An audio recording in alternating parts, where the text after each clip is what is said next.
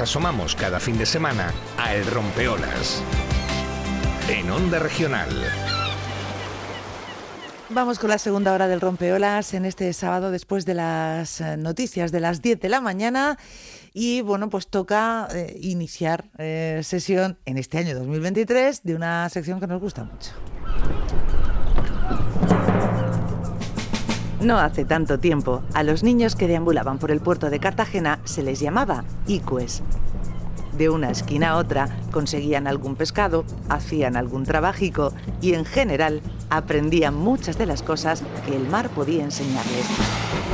Hoy en día, algunos de estos icues modernos, que están dispersos por los mares y océanos del mundo, se dedican a cuidar y estudiar los océanos. Los icues de Cori cada 15 días en el Rompeolas de Onda Regional. Con nuestro investigador, oceanógrafo eh, y además uno de los creadores de Cori, con eh, Francisco López Castejón. Hola Francisco, buenos días. Muy buenos días, Lola, y feliz entrada de año. Han pasado algunos días ya del año, pero yo sigo todavía felicitando, claro, porque eh, es la primera vez que nos encontramos después de las fiestas navideñas. ¿Todo bien por Navidad, Francisco? Sí. Sí, sí, todo, todo bien. Pues familia, comer y descansar lo que se pueda. comer hemos comido por encima de otras posibilidades. ¿eh? Esto es una cosa. Sí, sí. Cada Navidad pasa lo mismo. Pero bueno, ya, ya estamos otra vez en marcha y lo importante es que eh, seguís en Cori con un montón de proyectos y entre otros con estos sequels de Cori. Eh, que estrenamos hoy hablando de un tema que va a ser apasionante, me da a mí en la nariz, eh, Francisco. Cuéntanos, ¿quién, ¿quién nos pues, acompaña? Yo creo que sí, porque en otros capítulos hemos hablado de tiburones, casi siempre desde el punto de vista de la conservación, de su ecología, pero hoy lo vamos a ver desde otra perspectiva distinta, desde la neurobiología. Ole, la neurobiología y los tiburones, madre mía. Sí, y para ello pues contamos con María Pozo Montoro, que es bióloga y dive master especializada en el estudio de tiburones y rayas, y desde que tiene uso de razón, María ha sentido una fascinación muy especial por estas especies que la ha llevado a vivir en multitud de países, pues Noruega, Estados Unidos o Alemania y hace muy poquito ha vuelto de vivir varios años en Australia, donde hizo un máster de investigación sobre neurobiología de tiburones a través de una beca de posgrado de la Caixa. Y actualmente pues, la tenemos aquí muy cerquita, en la Universidad de Murcia, en el Grupo de Investigación de Ecología y Conservación Marina. Y además también colabora con el Comité Científico del Memorando de Entendimiento sobre la Conservación de Tiburones Migratorios de las Naciones Unidas. O sea que Perfecto el invitado. Sí, señor. Bueno, pues eh, María Pozo Montoro, ¿qué tal? Muy buenos días, bienvenida. Muy buenos días y feliz año a todos. Feliz año. a vuestro programa, por cierto. Bueno, bueno, pues vamos a empezar a explicar un poquito esta pasión por los tiburones, por el mundo de los tiburones. Eh, cómo, cómo surge, cómo nace, quizá por esa, ese cariño ¿no? hacia, hacia el mar desde que eras eh, muy pequeña. Efectivamente, yo pues me he criado cerca de, pues en Santiago de la Ribera, en el Mar Menor, y desde muy pequeña, en tal que me dejaron unas gafas de bucear y un tubo, fascinada todas las mañanas allí. Y bueno, la fascinación de los tiburones sucedió un poco a raíz del misterio ¿no? que tienen, lo desconocidos que son, al menos cuando yo la quería aquí en España, cada vez se conocen más, gracias a programas como el vuestro. Y bueno, pues esas, esas ganas de conocer más de estas especies, eh, fueron lo que me han impulsado a ir viajando y estudiando con distintos grupos de investigación estas especies. Qué bien. Y, y sí, la verdad que, que apasionante. Se conoce, en general el público conoce muy poquito acerca de estos animales y a medida que vas aprendiendo más de ellos es realmente sorprendente y, aprendiendo en un campo como la neurobiología, que es la primera pregunta que me gustaría hacerle a María, que ¿qué es eso de la neurobiología? la neurobiología es un, un palabra raro, pero básicamente eh, la neurobiología lo que se dedica es un campo de investigación que pues trata eh, pues el sistema nervioso de los animales y de los humanos, que eso incluiría tanto el cerebro como, como los sentidos.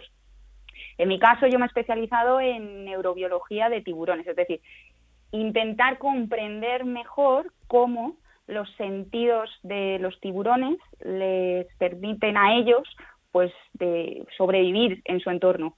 Ya, ya, ya. Qué interesante, claro, porque eh, no, la comparten, es muy distinta según las especies, según los seres vivos, eh, esa neurología cambia mucho, claro. Sí, el número de sentidos, porque no, no todas las especies tienen el mismo número de sentidos, el mismo tipo de, de, sentidos, que seguro que María sobre eso nos puede decir más, de qué sentidos tienen los tiburones, lo mismo que nosotros, los seres humanos, o otros completamente diferentes.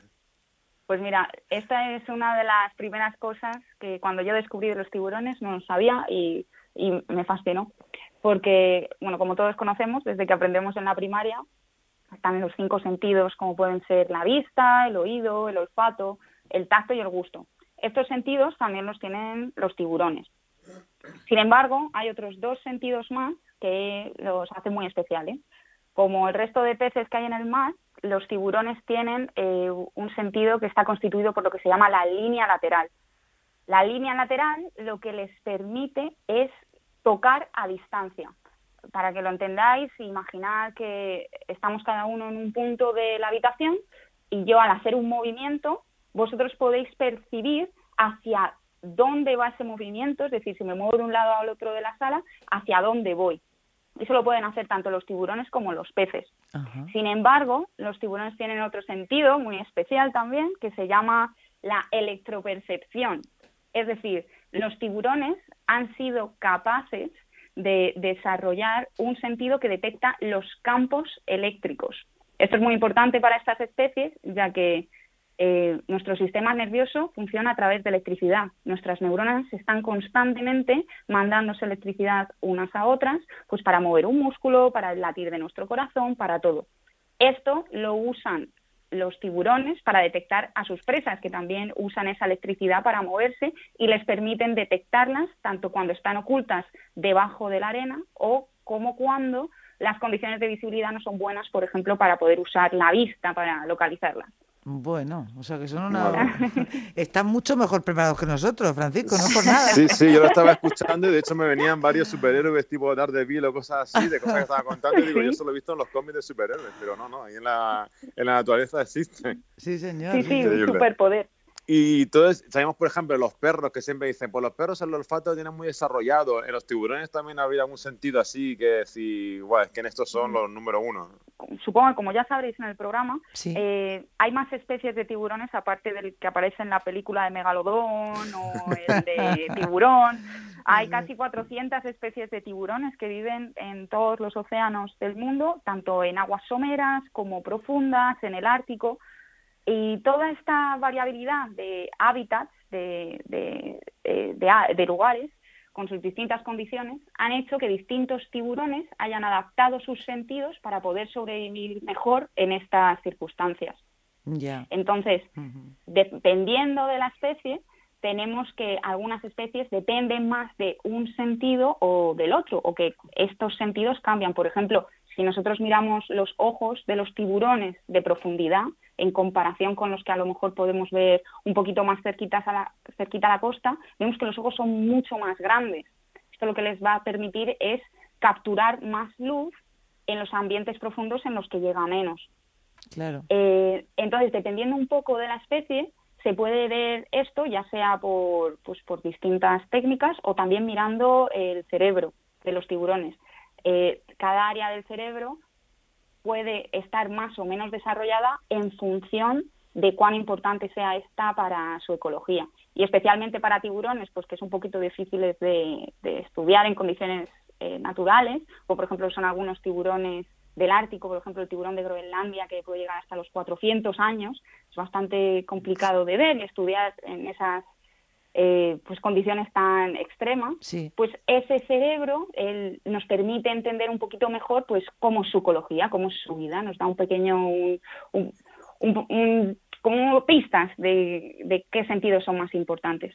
Qué interesante. Me imagino que, claro, todo esto en función a esa adaptación al medio y para sobrevivir mm, tienen que ser cuanto más rápido mejor para poder cazar. Quiero decir, todo esto se agudiza mm, porque, claro, mm, el que no caza, no, el que no come, no, no sobrevive. Que está todo enfocado, ¿no? Un poco a eso, ¿no? Exactamente, exactamente. Es, por ejemplo, es, adaptación. Tú, por ejemplo, si te vas al campo no te vas a ir con Ferrari. El Ferrari es un pedazo coche. Pero no está adaptado a meterlo en el campo, está adaptado para correr. Esto, por ejemplo, es una cosa que podemos ver con algunos de los tiburones más rápidos que existen, el marrajo, por ejemplo, con esa forma hidrodinámica que tiene para poder, eh, para poder ir tan deprisa debajo del agua, para poder capturar a sus presas. Y, en los sentidos, pues también vemos cosas similares. Es un poco más complicado estudiarlo, a lo mejor no es tan obvio, pero por eso estamos los investigadores para, para intentar responder cómo los tiburones eh, sienten, porque no nos lo pueden decir. Claro, porque en el trabajo que hiciste en Australia te centraste principalmente en el olfato, ¿no? Es lo que, en lo que estuviste trabajando en el periodo que estuviste allí, en los años que estuviste allí estudiando. Sí, exactamente. Estuve trabajando eh, para intentar entender mejor el sentido del olfato de, los tiburones, ya que el olfato es el, primer sentido, tanto para los tiburones como para nosotros, en, en entrar en juego a la hora de detectar las presas, ya que los olores son capaces de recorrer distancias más grandes que, por ejemplo, eh, el poder ver algo, ¿no? Tú primero hueles que tus lentejas de tu madre antes de verlas en la cocina, ¿no? Eh, y ya empiezas a salivar. Y, eso, y eso que dicen de que los tiburones huelen la sangre a kilómetros, que esto lo hemos visto en muchas películas también. Sí, sí, definitivamente eh, cualquier persona que haya puesto cebo en sitios donde, o sea, pescado, sabe que los tiburones son capaces de detectar esa sangre desde bastante lejos, eh, sangre de pescado, no es sangre, es la, lo que comen, desde bastante lejos y, poder localizar esa fuente de, de, comida. Sin embargo, se ha, mm, en la literatura inglesa suelen llamar a los tiburones swimming noses, que en español sería así como narices eh, nadadoras. Claro, claro. Exactamente. Pero por ahora los experimentos que se han hecho han visto que los tiburones no tienen una capacidad superior que otros peces a la hora de detectar eh, distintas sustancias. Ah, sin embargo, aún nos queda muchísimo más que estudiar, ya que este tipo de estudios se hacen con especies pequeñitas. Eh, se hacen con especies pues más o menos de costa que se pueden mantener en el laboratorio, que se pueden hacer pues estudios del comportamiento para ver qué cantidades, cuánto poco podemos poner de una sustancia para que el, tiburón lo detecte. Sin embargo, pues algunos de los tiburones pues más grandes, oceánicos, que a lo mejor les es más importante poder detectar eh, sustancias desde mucho más lejos, porque para ellos al, final el océano es como un desierto gigante, el, el, el, mar azul es como un desierto. a lo mejor para ellos es mucho más importante ser capaz de detectar sustancias en, en, menor concentración. Entonces, para eso usamos otro tipo de técnicas, como pueden ser, eh, yo durante mi estancia en Australia estuve usando técnicas anatómicas, es decir, como os comentaba con los cerebros, mirando un poco eh, pues las narices de los distintos tiburones. Eh, no sé si he comentado que yo estuve mirando el marrajo, que bueno, también los encontramos eh, por todo el mundo, incluido en el Mediterráneo, que cada vez hay menos, mm. y el tiburón ciego, que es endémico de allí de Australia. Entonces lo que estuve usando fue técnicas moleculares pues para ver qué tipos específicos de receptores tienen las distintas especies para detectar sustancias. Cuantos más receptores tengas, pues mayor número de sustancias podrás detectar y cuanto menos, pues lo contrario. Ah, porque una, una, cosa que me ha sorprendido cuando empecé a probar un poquito esta entrevista es ver que en Australia el tema de estudiar los sentidos de los tiburones es de los países donde más se hace y el centro en el que estuvo María, pues creo que es pionero también en ello. Entonces la curiosidad es por qué Australia y por qué los tiburones, por qué ese interés en el sentido de los, de los tiburones. Mm. Pues muy buena pregunta. Eh, y esa es la razón por la que me fui a Australia, porque literalmente no hay tampoco muchos sitios que se dediquen, que se especialicen en este, en este campo, no hay, no hay muchos grupos. Allí, en, en Australia, en el grupo en el que yo estaba, eh, principalmente hacen estas investigaciones de los sentidos de los tiburones con el fin de desarrollar nuevas medidas para evitar el número de, de, pues, interacciones negativas con los seres humanos, lo que comúnmente llaman en las noticias los, los ataques. Que no sucede tan a menudo, pero porque es un tema tan eh, polémico, pues se está invirtiendo mucho dinero ya que eh, actualmente, o bueno, ahora cada vez estamos cambiando, pero antes lo que se hacía eran poner redes para que no para que no pasaran los tiburones en la playa. Que bueno, yo he visto esas redes en Australia y no cubren toda la playa, las playas son inmensas, es una red en mitad de, de, ahí y lo que pasa es que a lo mejor en esa red ah, consigue atrapar cuatro tiburones, que son los responsables de los ataques, pero en el proceso ese ha capturado 300 otras, desde ballenas hasta mantas, de todo. O sea, es, es brutal para el ecosistema. Y además allí una vez vi cómo se quedaba enganchada una, una ballena, un bebé de ballena que hace las migraciones por ahí con una de estas redes. Entonces ahora mismo allí ah. lo que están intentando hacer es pues a partir de un mejor entendimiento de sus sentidos, ser capaz de, de, aprovechar esto para poder hacernos invisibles a los tiburones o al menos hacer que el tiburón entienda que no somos comida. Porque lo que pasa con, con, con pues cuando suceden los, los bocados a los de los tiburones hacia los, hacia los humanos, no es tanto porque nos, nos vayan a comer, y eso está se ve porque si no habría muchísimo mayor un, mayor un mayor número de, de ataques de, ataques exactamente mm. sin embargo un montón de personas a lo largo del año van al agua y no pasa absolutamente nada. Yo estuve surfeando todas las mañanas antes de irme al laboratorio, me iba a surfear y yo estoy convencida de que he buceado con tiburón, o sea que he estado surfeando con tiburones grandes y, y yo y las 100 personas que había en el agua y nunca ha habido ningún problema. Sin embargo, eh, se piensa que lo que cuando se suceden este tipo de, interacciones se deben sobre todo a, que los tiburones confunden con, presas pues nuestra silueta. Y eso es una cosa que, por ejemplo, conseguimos hacer en el laboratorio de, la universidad en la que he estado de Australia, que a partir de entender mejor cómo ven los tiburones, aplicando esos conocimientos, grabando focas y, surfistas desde debajo del agua, se ve que con, la, con el ojo de un tiburón se ve muy, muy parecido.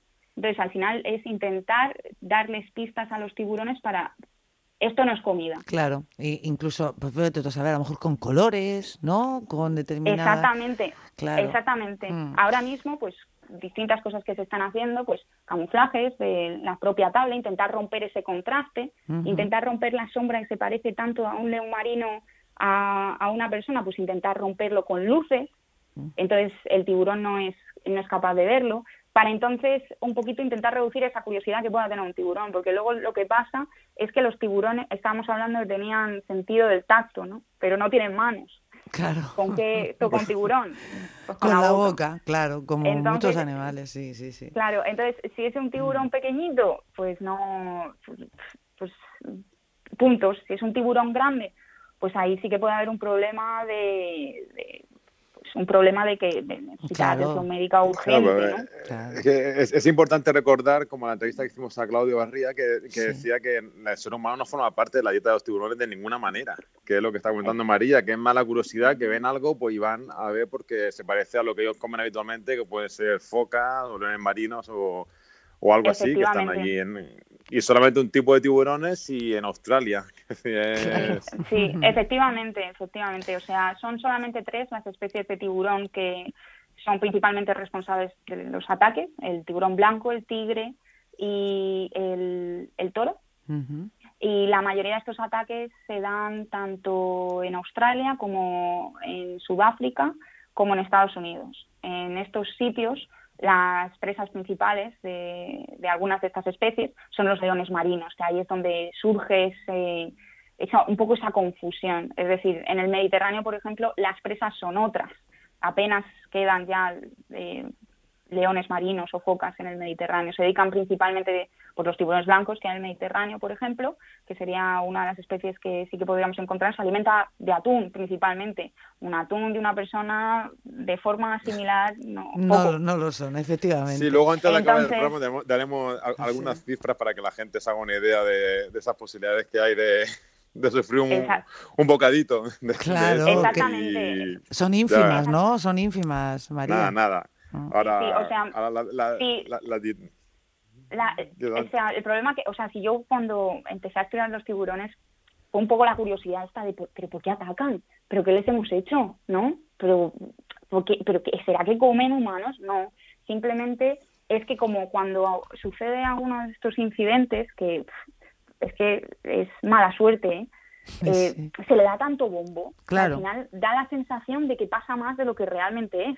Pero luego si tú te pones a mirar datos, eh, tienes más posibilidades de que te mate una vaca que un tiburón, literal.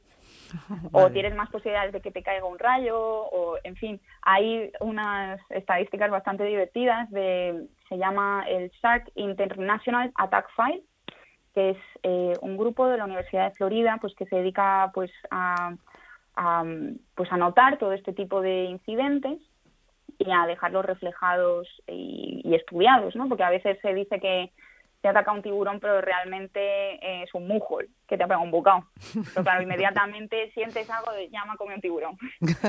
Entonces tienen a gente por todo el mundo que se dedica a investigar estos casos y las estadísticas que tienen son súper interesantes tipo, pues que a lo mejor tienes más probabilidades de que te muerda una persona en Nueva York que que te muerda un tiburón.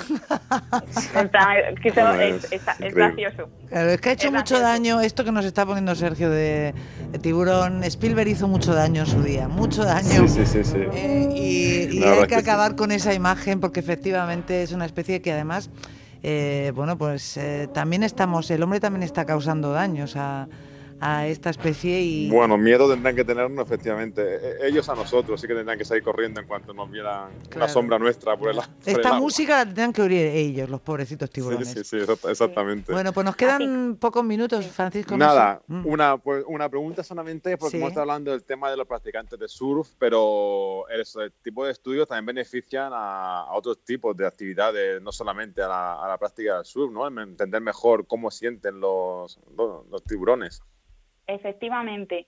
Em, la razón por la que yo fui a Australia es porque considero que ese tipo de conocimientos que se aplican para, pues para reducir el número de incidencias entre tiburones o humanos también se puede usar al revés, porque al final hablamos de los ataques de tiburón a humanos, pero realmente desde que empezó esta entrevista cada segundo se han matado cuatro tiburones en todo el mundo, porque los pescamos y la mayoría de la pesca de tiburón es accidental. No, la carne de tiburón no vale tanto como, por ejemplo, la de las especies objetivos. Pues, el atún, un kilo de atún vale muchísimo más que uno de tintorera, que lo podéis ver en el Mercadona. Y creo que la última vez que estuve por ahí creo que son 3 o 4 euros. Y un pez espada pues son 12. No, no tiene tanto valor.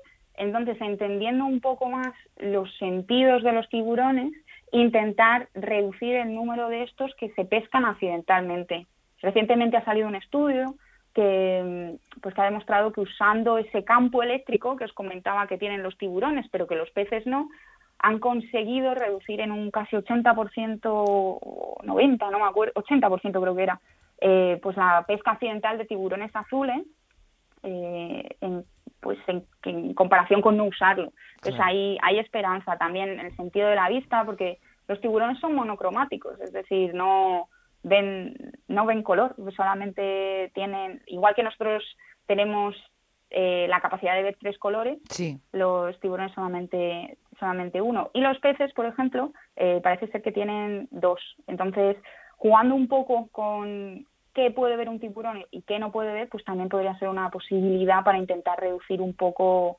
pues esa pesca accidental que ya os comento es, es, muy elevada. Es tremendo, es tremendo, sí. Y ya no hablemos de la famosa sopa de aleta de tiburón, ¿eh? esas cosas eh, tan tremendas que se veían ¿eh? hasta no hace mucho. Em, bueno, hay que tener hay que tener un poco de cuidado porque ahora está subiendo el consumo de carne de tiburón.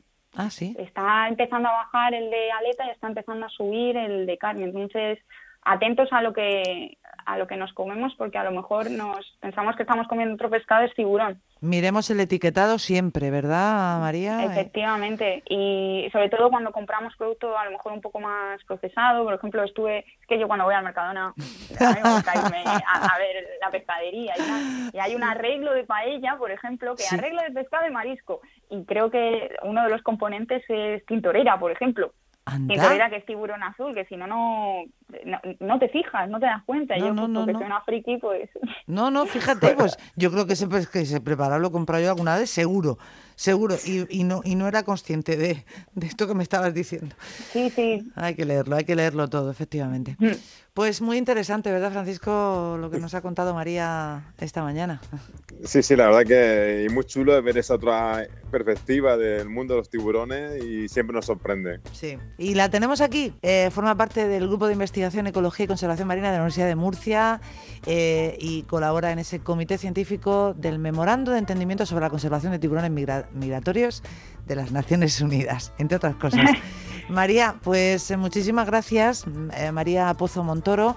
Em, y bueno, pues si la quieren seguir en redes es arroba mis-escualina, ¿no? Ese es el... Efectivamente. Eso es, para saber todas las aventuras y todo lo que... Y si alguien tiene más interés, que me contacte, porque yo encantada de hablar hablo mucho con escuelas eh, ah, acerca de los tiburones. Qué interesante. Entonces, si alguien tiene interés, quiere seguir aprendiendo, esto es perfecto para las clases para hablar un poco de ecología, de las cadenas tróficas, porque los tiburones son muy importantes como depredadores apicales pues ya sabéis dónde podéis contactarme. Ah, fantástico. Pondremos también el enlace en la, entrevista eh, cuando nos subamos a la web para que todo el mundo la pueda localizar fácilmente.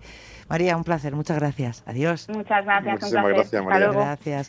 Francisco, pues eh, enhorabuena otra vez. Otra vez me, he enganchado con la entrevista de lo, interesante que, son los temas que traes. Muchísimas gracias. Me alegro, me alegro. Pues dentro de 15 días más. Venga, un beso. Adiós. un beso. Hasta luego.